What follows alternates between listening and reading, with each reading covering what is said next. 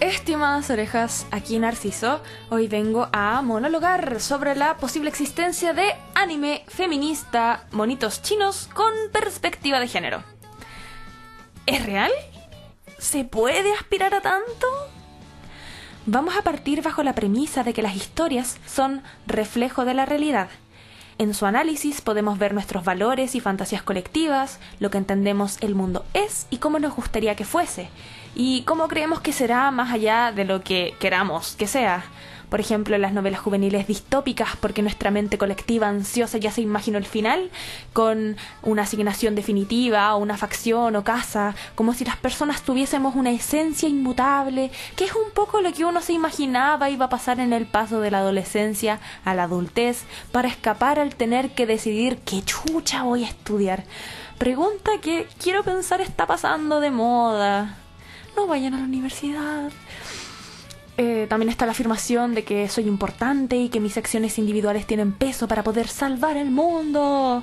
Y también está este sentirse deseado y tener poder de decisión entre dos intereses amorosos, donde mi lectura personal, como Narciso, es que culturalmente nos aferramos al romanticismo y que una persona puede llenar todas nuestras necesidades porque nos falta comunidad. Por eso, las historias que hoy nos contamos, ya sea tanto con personas y con monitos, no están exentas de racismo, de misoginia, de clasismo, de capacitismo u homofobia, que la homofobia es un término que está en cuestión hoy porque no es fobia, es odio, pero no conozco un término alternativo, así que si sabes, me avisas, por favor. Entonces lo que me propongo hacer es ser Paco de las expresiones culturales consumidas en masa. Em, ¿Cómo se ven perpetuadas estas discriminaciones en el anime y en el manga? ¿Por qué se replican estos modos de vivir ya reprobados, ya sea desde la teoría feminista o de género? Y es que la teoría alcanza solo a las personas que además de poder identificar su incomodidad, tienen los medios para acceder a la academia y fundamentar esa incomodidad. Mm. Pero además de quejarme, mi tesis es que hay que apuntar a crear y transmitir y amplificar historias que contengan los modos de vivir a los que nos gustaría apuntar para poder transicionar a ellos. Que la cultura representada y la vivida es que ya son retroactivas. Em, pero a veces uno puede eh, descalificar eh, o no darle el valor que tiene realmente la, el poder que tiene realmente la representación. Hay unas, hay unas aprensiones personales en esto de el análisis de una cultura ajena porque ¿Cómo difieren los valores japoneses, asiáticos, orientales de los latinoamericanos occidentalizados? ¿Cómo puedo ponerme a juzgar siendo latinoamericana o cuáles son mis credenciales? Porque la verdad es que ninguna. Mi única credencial es que yo estuve aquí y que yo lo vi y que yo puedo generar una opinión al respecto y que yo la voy a compartir hoy día con ustedes. Entonces les voy a contar un poco de mi experiencia personal. Yo empecé a ver anime como una actividad familiar porque con mis papás todas las semanas veíamos primero Naruto y después Bleach. Mi papá bajaba los torrents y los veíamos con VLC en el computador. Y después con un cable HDMI a la tele. ¡Ah! Glorioso. Y ahora también por el contexto pandemia y la nostalgia, he intentado volver a estos animes, pero no puedo. Porque me, siento incómoda porque me da rabia. Creo que desde siempre hubieron elementos que me descolocaban un poco, especialmente desde la misoginia, por la sexualización de personajes femeninos, el fanservice o la transversalidad de este personaje, dame en apuros con sus gritos estridentes y perturbadoramente infantiles también, así, Kurosaki-kun, Tatsuke eh, o como contraparte también estaba este personaje femenino fuerte, donde su fuerza solo es una habilidad o destreza física impresionante, pero que nunca atenta contra la superioridad masculina ni tiene una agenda propia. Y mm, Y siempre la existencia de estos personajes debe justificarse en ser de interés sexual o romántico. Y... pucha, yo también, siendo una muchacha impresionable, me empecé a comparar con estos personajes. Porque... Y mi fisonomía se hacía cada vez más desagradable porque tenía una nariz más grande, porque mi cara era cuadrada, porque mis ojos eran pequeños o porque era gorda. Y... Ah, sigamos con la exposición porque si hay algo que me carga, me carga, me carga, me carga, me carga, me carga, es la fetichización insistente que tienen de las tetas estos hueones. y es un tema sensible porque es siempre las mías siempre han sido una fuente de disforia. Em, ya. Pero este fenómeno de ser otaku, de obsesionarse con el anime, lo veo muy relacionado a la necesidad de evasión de la propia vida, de olvidar que existes. Em, ahora es un fenómeno más social porque como la gente ve lo que tú ves, puedes comentarlo, pero en mis tiempos de colegiala el anime y el estar solo iban muy de la mano. Eh, igual me pasa. Igual me. Igual me pasa un poco esto del huevo y la gallina. Eh, igual me pasa un poco esto del huevo y la gallina. Igual me pregunto. En el colegio fui excluida por ver anime o porque fui excluida es que me obsesioné con el anime. Y, ay, me da tanta lata porque, porque, ¿por qué? ¿Por qué después de haber sido taco cuando era cringe? Ahora, hoy, que ya no me interesa, está tan de moda. ¿Cómo es que esta cultura está tan presente en Latinoamérica y en el mundo? Eh, y yo tengo mis teorías, tengo mis teorías, porque pienso que la colonización que vivimos nos dejó un poco guachos de cultura, también como que el mundo neoliberal no nos permite compartir con las personas que están alrededor de nosotros, o sea, yo veía anime todo el día porque iba al colegio, al colegio no tenía amigos y llegaba a mi casa y mis papás estaban trabajando y estaba sola. Entonces, para llenar el vacío. Y bueno, también como seres humanos creo que somos esponjas de cultura. Para eso estamos. Así, es por eso que somos humanos incluso. Em, y también creo que hay que hay, hay un proyecto, no sé qué tan consciente, pero hay un proyecto de hegemonía cultural japonesa, bueno. Sí, sí, sí, sí, sí, sí, sí. Porque la dominación no es solo con las armas. No, señor, no, señor. También puede ser a través de la, la cabecita. Entonces cuando yo pude empezar a decidir por mí misma qué ver, naturalmente gravité al anime creado para mi demográfica, o sea, el shojo, que shojo significa niña en japonés y se usa para categorizar el anime para niñas, también está el shonen, que es para niños, el seinen para hombres adultos y el yosei para mujeres adultas. Mundo binario. ¡Woohoo! Y como era antisocial, disfrutaba un poco bastante estas historias que idealizaban el amor romántico y me permitían experimentarlo de segunda mano porque yo no pensaba posible que alguna vez alguien pudiese amarme de esa manera. Pero también me dejaban como como con depresión post-shojo. Creo que puedo decir eso, depresión post-shojo, creo que es, que es, que es un fenómeno real eh, porque me dejaban con un vacío súper extraño y súper desagradable, que creo que todavía hoy no sé muy bien cómo explicar, pero que he comentado con otras personas, existe.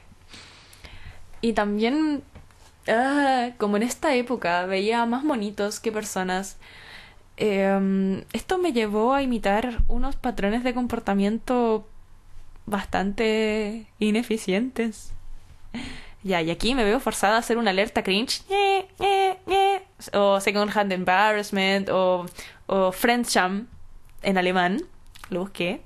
Y es porque yo. Yo quería ser tsundere. que tsundere es un arquetipo, es un personaje que primero se muestra frío u hostil antes de mostrar una faceta más, más amable, más cariñosa. Y porque yo era, soy muy vergonzosa, me era más fácil acceder a la rabia, en parte porque le daba un escape a esta energía acumulada por los nervios, o también me era más fácil pretender indiferencia que mostrar que me preocupaba por otros. Y pero la cosa es que el mundo no funciona así. Y si eres pesada, la gente no te pesca, ni te va a ir a buscar si no eres bonita. Y me da rabia igual porque esas son las verdades muy mentiras o muy ciertas, no lo sé, pero esas son las verdades que yo saqué del anime. o sea, hay miles de otras cosas que uno puede sacar que son más, más positivas, más amables con uno, pero no. A mí personalmente el anime me enseñó a odiarme a mí misma y a ser una inadaptada. Y el otro día también me acordé de una situación que... Ah, ya. Me muero de cringe, pero les voy a contar igual. Eh, yo confío en ustedes. No le digan a nadie. Eh, ya, y es que yo tengo una hermana chica. Y había un día que mi hermana estaba llorando y yo no sabía qué hacer, pero como hace poco había visto una escena muy emotiva donde el personaje principal eh, veía que el otro personaje estaba llorando y, y, mm, y va a abrazarlo y al principio este otro personaje se resiste y dice no, no me abraces, necesito estar solo, pero el personaje principal insiste y, y, y, y, es un poco como restrictivo físicamente, pero eventualmente el personaje que está llorando como que, como que, ah, eh, decanta y puede y, y puede como botarlo todo y llora y y heavy po y yo quería hacer lo mismo con mi hermana chica.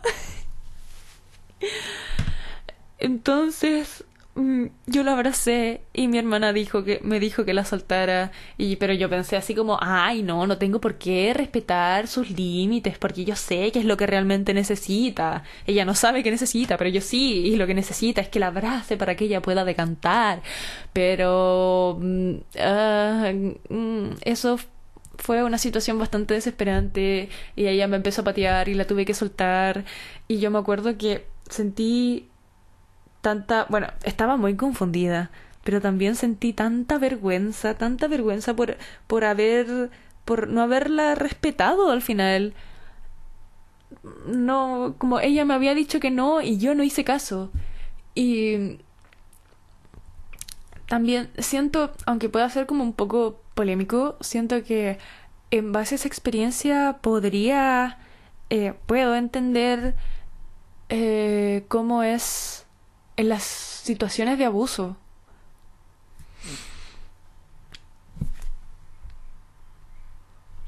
Heavy. eh, bueno, tiempo después decidí que yo iba a ser un ser funcional en la sociedad y por lo mismo me fui alejando del vicio. Eh, una correlación que no creo que sea cierta, esto de ser productivo y no ver anime. Eh, y hay la obsesión de la sociedad con la productividad, que es otra cosa bien patológica, porque por nuestro paradigma médico vemos que todo es patológico y hay patologías en todas partes. Entonces, claro, en parte dejé de ver anime por eso, pero también porque estas cosas que al principio me molestaban solo vagamente, también empezaron a hacérseme insoportables. Y entonces surge la pregunta de rigor, ¿estoy exagerando? ¿Debería ponerle más color? Eh, pero también por otro lado, tengo otra pregunta. Y es que, ¿has sentido lo refrescante que es ver una pieza audiovisual que no atenta ni ligera ni sostenidamente contra tu identidad, contra tu integridad. Porque uno normaliza y se acostumbra a tener que andar pasando por alto weas, microagresiones, y eso a la larga agota mucho. Eh, esto yo lo he vivido en particular desde la animación gringa con, pucha, Avatar, la leyenda de Ang. Eh, genialísima, no tengo ni que explicar nada. Eh, o con ahora con Steven Universe, o ahora con Shira, que es una de mis series favoritas del mundo. Eh, con Kipo, con The Old House, que mañana va a empezar la segunda temporada y estoy muy emocionada. Y siento que es tan evidente cuando hay un grupo de mujeres y disidentes en la producción de obras audiovisuales. Por otro lado está esto que creo que le dicen el fenómeno Ghibli, porque Miyazaki es otra cosa. Tú le podéis preguntar a una persona, ¿has visto anime? Y te dice que no, aunque haya visto películas de Ghibli, porque uno entiende que Ghibli es otra cosa, porque no están todas estas... Eh, todos estos hitos identitarios que acabo de, listar, que son terribles, que el anime al final es una industria. Y lo que, lo que pega más, lo que llega a ser mainstream, suele ser también lo que se alinea a los valores o los ideales de... Eh, son también lo que se alinea a los valores o la fantasía del grueso de la sociedad, que no necesariamente anda pensando en consumir eh, arte eh, conscientemente. Mal que mal estamos todos sometidos a un estrés terrible y el trabajo y sobrevivir y, muchas veces uno no quiere hacer la pega de, de preguntarse qué estoy viendo. Bueno, y también ahora, por otro lado, también está mm, esta cultura de la cancelación está de moda discriminar a la gente por lo que por lo que consume y hay mucha ansiedad moral por todos lados y debo decir que yo también que yo también he sido muy víctima de, de, de eso. A mí me cuesta mucho decidirme a ver algo. Entonces aquí también porque no son puras quejas recordemos eh, traigo mis recomendaciones. Y mi recomendación es mi primera recomendación es que vean Yo sé también por esto, porque el yo suele estar escrito por mujeres. Eh, mujeres que han tenido vida, que han visto mundo. Mujeres maduras. bueno, no necesariamente yo sé, sino que vean eh, proyectos que detrás de los cuales hayan mujeres, porque de verdad la... Bueno, mujeres o disidencias. Eh, de verdad esas cosas se notan, como a nivel visceral. Eh, como dos recomendaciones, eh, hace poco encontré un anime que era de mis favoritos cuando estaba en el colegio y ahora me leí el manga y llegué al final increíble que se llama Kurege Hime o Princess Jellyfish, la princesa medusa, donde hay un proceso de identificación súper evidente al principio, porque nuestro personaje principal es una otaku, que en Japón otaku se le refiere a cualquier persona que es fan de algo, entonces otaku con fobia social yo. Em, bueno, y este anime habla de cómo este personaje no se siente princesa, porque no es bella, porque no tiene ropa, porque no es capaz de existir en contextos sociales, que es algo que resuena mucho conmigo.